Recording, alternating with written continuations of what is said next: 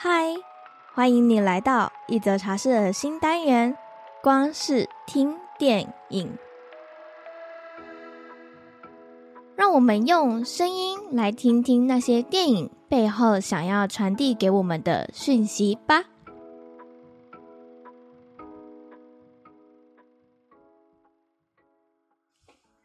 今天是母亲节，祝天下的所有母亲母亲节快乐！我在撰写这一集讲稿的时候，我其实完全没有想到上线的日期就是母亲节。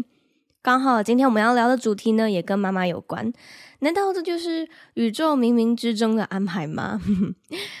去年的时候啊，我在母亲节录制了三集与我妈妈之间的内容，三集都让我录到喷泪。如果你有兴趣的话，你可以回去收听。我会把相关的内容放在这一集的资讯栏的地方。那我们在成长的过程当中啊，孝顺这个词应该是亚洲长辈或父母最常挂在嘴边的词汇吧？你就是要孝顺父母啊！我家小孩最孝顺懂事了，你反抗我，你这个不孝子！有多少的孩子被这个“孝”字绑架，而无法好好的做自己想做的事情，说自己想说的话，喜欢自己喜欢的人呢？在这个框架之下，小孩会变得非常的乖，服从父母的命令，尽全力达到父母的期待。年纪渐渐增长之后，一直都没有反抗或挣扎过的孩子，开始进入了所谓的迷惘还有困惑，因为他们从来没有想过自己的人生想要成为什么样的样子，不知道自己喜欢什么，可以培养什么样的兴趣。这也是我在许多占星个案身上看到的问题，也是曾经我自己的问题。所以我即将在六月十号的时候开设一个关于寻找自己人生北极星的工作坊。那这个工作坊呢，就是会带领大家如何去寻找自己人生的方向、理想的样貌是长什么样子。透过梦想版，还有显化性，以及还有很多很多的，像是显化秘密呀、宇宙法则啊、宇宙丰盛啊，这些都会在那一天的工作坊教给大家。如果你有兴趣的话，也可以到这一集的资讯栏点击报名。好，我们回到正题。所以这也是我选择了这部迪士尼在疫情期间上映的电影《青春养成记》。我是无意间在 Disney Plus 发现了它，没想到打开之后，我深深的爱上这部可爱又让我会想起很多童年回忆的作品。也让我看见了我自己与我妈妈和解，还有与自己和解的过程。相信这一集在母亲节收听，应该会有很多的共鸣。那我们就准备开始吧。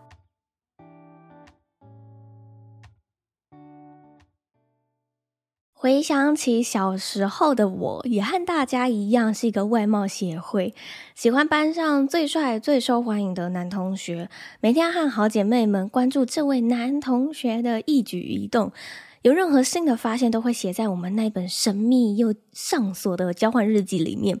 那一本交换日记里面写的内容，嗯，我其实已经忘记了，大概就是一些八卦或者是爱来爱去的内容吧。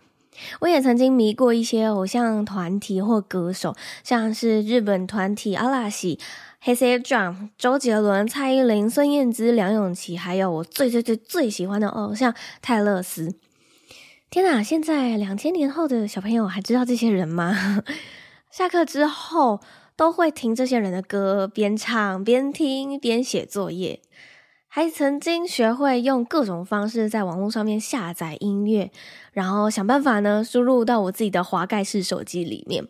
而我们今天的女主角美美，在学校也有自己的好姐妹们，嘴上虽然说不喜欢男生，但却在笔记本里面偷偷画着男生的画像，偷偷喜欢着偶像团体，明明是五个人，却叫做 Four Town 的男团。每天呢，美美下课就会回到家里的宫庙去帮忙，帮忙讲解古籍故事啊，或者是扮演吉祥物，鼓励大家募捐。她非常重视自己的家规，就是孝顺父母，因为呢，她觉得爸妈给我衣食无缺的生活，赋予我生命，让我可以活在这世界上，唯一可以回报他们的就是百依百顺。天呐，光是看到这句台词，我就已经在内心尖叫了，从椅子上跳起来，大声的说：“不可以！”因为如果太孝顺的话，或者是孝顺太超过的话，可能你就会忘了要尊重你自己。但美美却不这么认为，甚至她觉得乐在其中。OK，至少那是她现在觉得乐在其中，因为一切都是那么的顺利，顺利完成作业，并且得到好成绩，顺利回家帮忙供庙，让家里可以有收入。只要有一点点自己想做，但是妈妈阻止的事情，我就瞒着她不就好了吗？我可以在妈妈的乖小孩与我自己心中取得平衡，这样扮演的乖小孩可以让我很顺的拥有和平的家庭关系，成为妈妈骄傲的女儿。但人生真的可以这么顺利吗？你说是吧？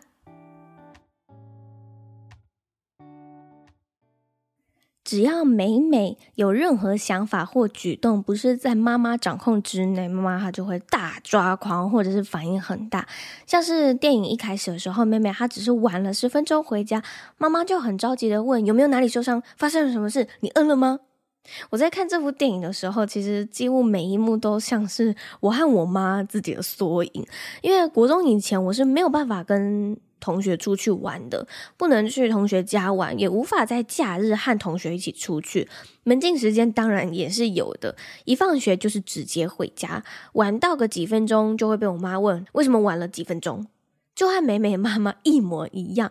而故事的转折就发生在美美把对 Devon 的性幻想无意间的画在笔记本里面，然后不小心被妈妈发现，结果妈妈她就直接不分青红皂白的直接认定 Devon 对美美做出了和笔记本里面的那些亲密举动，她直接抓着美美来到 Devon 打工的地方，质问对方。还把笔记本里面的页面直接大咧咧的就摊在桌上，身边还有其他学校的同学，让美美当场直接进行一波社会性死亡，想钻到洞里面躲起来的那一种。回家的路上呢，美美她觉得自己好像做错了事，要不是自己画那些画，妈妈就不会发现；要不是自己胡思乱想，就不会画那些图，也不会让妈妈担心，就不会跑到 Devon 打工的地方演那一场闹剧。经历一连串自责与崩溃的小剧场之后，美美对着镜中的自己严厉地说：“下不为例。”这句“下不为例”的背后，我想美美应该是要对自己说：“不要再让妈妈担心了，不要再做出不是乖女儿的举动了。”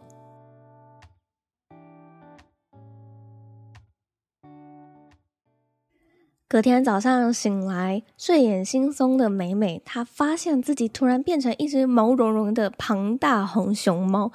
其实我个人觉得是蛮可爱的啦。在浴室里面尖叫的美美吓到了妈妈，她也无法明说自己到底发生了什么事情。嗯，也是。如果哪天我真的成为一位大的红熊猫，我也不知道该跟我男朋友或者是我妈怎么解释。妈妈她只能不停的猜测各种的可能性。她想到了 女儿月经来了，看到这一幕我又笑了，因为我想起小时候我有一次在上厕所的时候，发现卫生纸上面有血，但因为我自己从小就有流鼻血的习惯，所以看到血并不会特别的紧张，而是淡淡的跟我妈说：“妈，我上厕所擦出血耶。”我妈妈直接奔到我厕所门口说：“你月经来了吗？还是什么了？”但其实只是因为我没有喝水，所以造成了便秘而已啦。啊，就虚惊一场，让我妈的反应跟美美妈妈一模一样。美美的妈妈她抱了一整箱的卫生棉、棉条，日用型、夜用型，有翅膀的、没有翅膀的，还不忘说没事，你要的妈都有。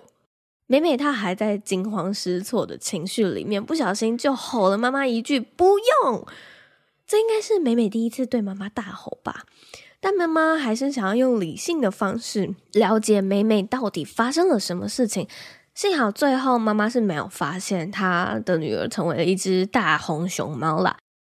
偷偷跑回房间的美美，发现自己只要深呼吸，用梳子梳自己的毛，让自己的情绪平稳，就可以渐渐的变回原样。只是原本那一头黑色的头发已经完全变成红色的了，所以他只能戴一顶毛帽遮住自己的头发去了学校。原本以为只要保持镇定就可以不再变身，谁知道一进到学校，看见昨晚他画 Devon 的图被讨厌鬼 Tyler 贴满了学校的置物柜，还在那边大声嚷嚷嘲笑着美美，怒火一下就飙到顶点的美美举起拳头，却发现自己的手已经变成红熊猫的样子，而尾巴也不小心就跑出来了。情急之下呢，想要马上变回原样，所以躲进了教室准备上课。结果他却发现妈妈，他就躲在教室外的树后面，鬼鬼祟祟的观察他。但其实妈妈只是要把卫生棉拿给他了。这边迪士尼他画的真的很可爱。当妈妈举起卫生棉的那一刻的时候，教室里的同学，包含老师，都做出了哦躲避的那个动作。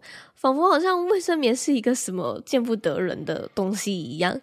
而关于月经，我也是长大之后才接触正确的知识与观念。以前我只要月经来的时候，都要偷偷的把卫生棉放到口袋里面，然后再用迅雷不及掩耳的方式冲到厕所换下一片，再慢慢的坐回教室的座位上。但其实，月经根本不是一件令人感到羞耻或者是需要隐藏的事情啊！你可以前往收听之前我采访月经一姐 Vanessa 的那一集 Podcast，听更多关于正确月经教育的内容。好，让我们回到故事里面吧。美美再也忍不住想要躲起来了，又想要妈妈赶快离开的这个情绪一次爆发，释放出了红熊猫。他只想要躲回自己的床上，着急的在马路上面乱窜，在屋顶上面奔驰。妈妈非常惊讶，自己的女儿竟然变成了红熊猫。回到家之后呢，她决定把隐藏在家族里面的秘密说给美美听。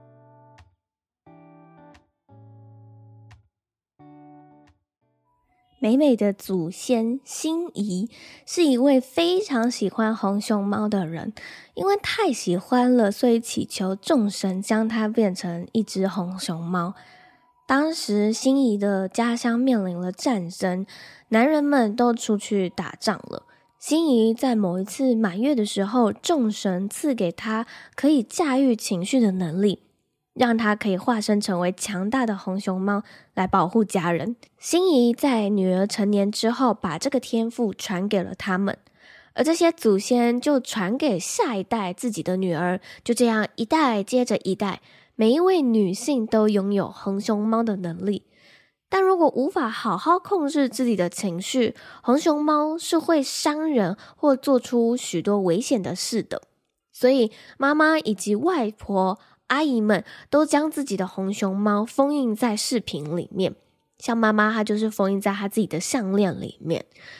封印的仪式呢，只需要在红月的时候进行，将红熊猫封印起来，它就不会有不可控、随时会变身的状况了。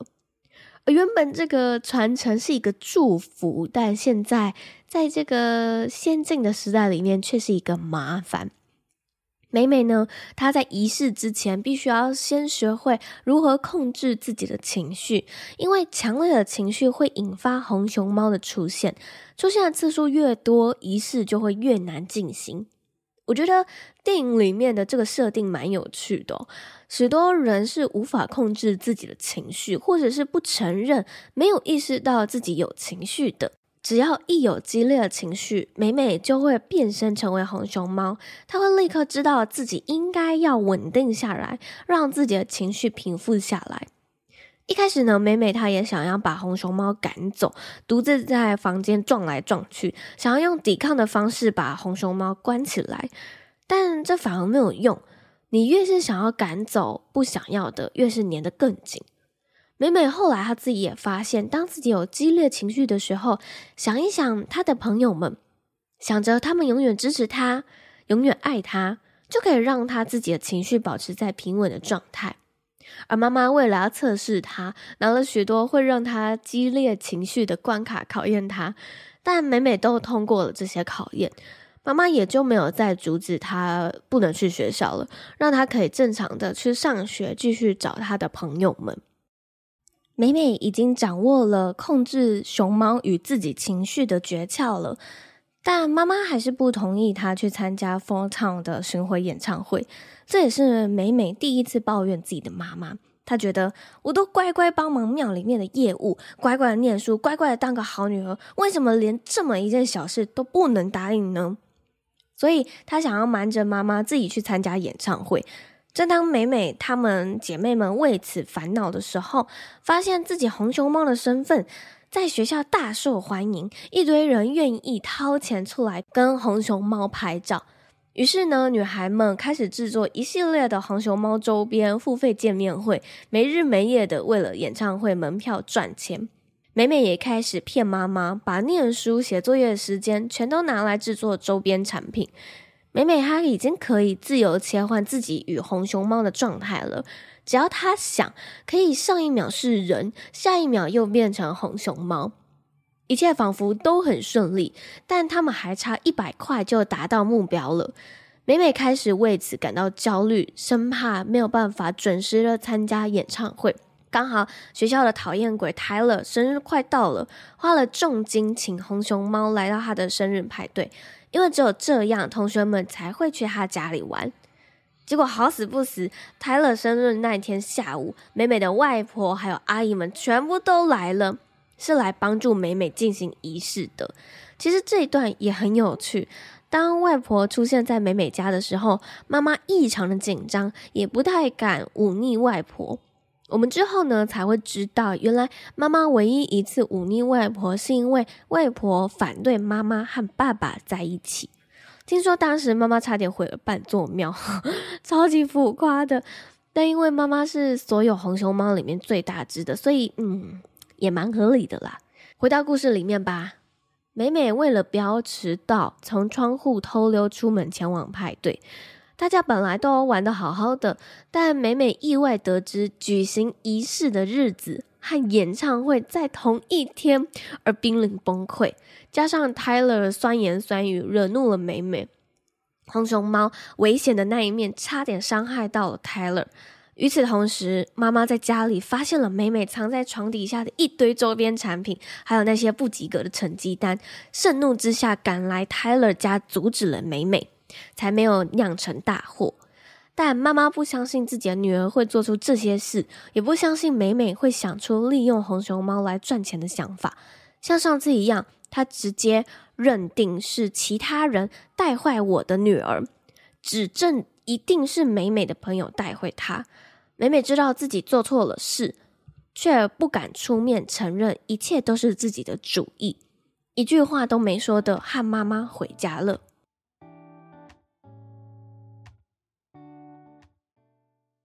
美美回到家变回了乖女儿，好好的准备仪式。就在她以及外婆、妈妈、阿姨们举行仪式前，爸爸意外发现了美美和同学们录影的影片。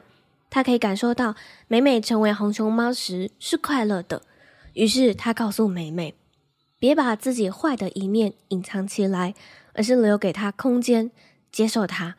你依旧可以把自己不喜欢的那一面藏起来，封印起来，但终究这些都还是你自己。”我们每个人都有自己的优缺点，许多人会试图想要改变自己的缺点，或是将自己的缺点藏起来不让人发现，因为这些缺点可能是别人不喜欢的，也许是别人觉得这样的你很奇怪，也许是因为这样的自己太真实了，你害怕这样的自己没有人喜欢。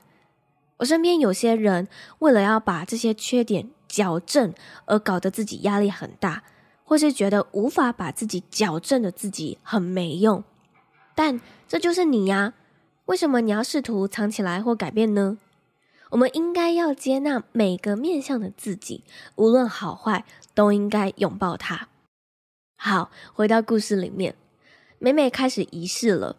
她进到一个都是竹林的空间，看见了祖先心仪，指引他前往一面像是镜子的结界。跨过那条结界，就可以将自己与熊猫分离，并且封印在视频里面。但跨越结界的阻力太大了，每每需要非常努力才能够将自己穿越那道结界。这就像是你需要非常用力将自己内心的某个自己切割一样。当美美看到背后的熊猫，不舍、难过的心情全都涌现出来。其实她内心是喜欢熊猫的自己的，因为成为熊猫的她，仿佛真的可以做自己，所以她反悔了，变回熊猫的她逃离仪式，奔向演唱会。在跟妈妈反抗的过程当中，妈妈封印的项链摔碎了，加上妈妈她累积在心里已久的压力一次爆发，让她自己的熊猫也释放出来。美美抵达演唱会之后，跟朋友们和好。正当他们为演唱会尖叫、欢呼、感动、澎湃的时候，发现一只超级大只的红熊猫大闹演唱会，拆了屋顶还有招牌。嘴里还不断的念叨：“美美，这不是你。”美美这才发现，原来这只超大熊猫是她妈妈。于是她也变回了熊猫，大喊：“这就是我！”美美她说出了心里隐藏已久的想法：“我不是你的小美美，我说谎，是我要用熊猫赚钱的。我喜欢男生，我喜欢扭来扭去，我喜欢吵闹的音乐。我已经十三岁了，不然你还要我怎样？”哇，这段话更是激怒了妈妈呢，因为妈妈她从来没有忤逆过她自己的妈妈，她努力当个乖小孩。其实妈妈会这么激动的原因，是因为美美可以做自己，但她却不行。美美可以瞒着自己去看演唱会，但妈妈想做却不敢做，因为她一直那么的努力成为一个乖女儿。美美最后说出了让我非常有感的一段话。她说：“对不起，我不够完美。对不起，我总是不够好。对不起，我永远不会和你一样。”说完这句话，美美和外婆、阿姨们都变回了红熊猫，继续完成仪式，希望可以让妈妈回到人样。所有人都发自内心的唱着歌，仪式才能在红月结束前继续进行。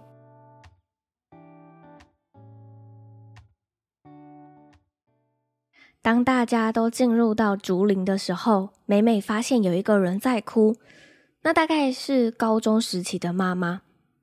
妈妈因为伤了外婆的心，所以很难过的自责自己，应该是曾经妈妈因为反抗过外婆的经历影响太深，她其实已经很厌倦事事完美了。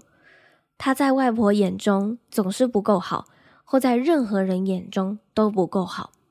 不管自己怎么努力都不够，所以妈妈才很努力的成为一个乖女儿、好妈妈，因为这样才不会伤害身边的人。妈妈把这样的自己连同红熊猫都封印起来，希望自己做不到的事，美美可以代替自己做到，所以她才会要求美美成绩要很好，不可以这样，不可以那样，只有这样才可以成为完美。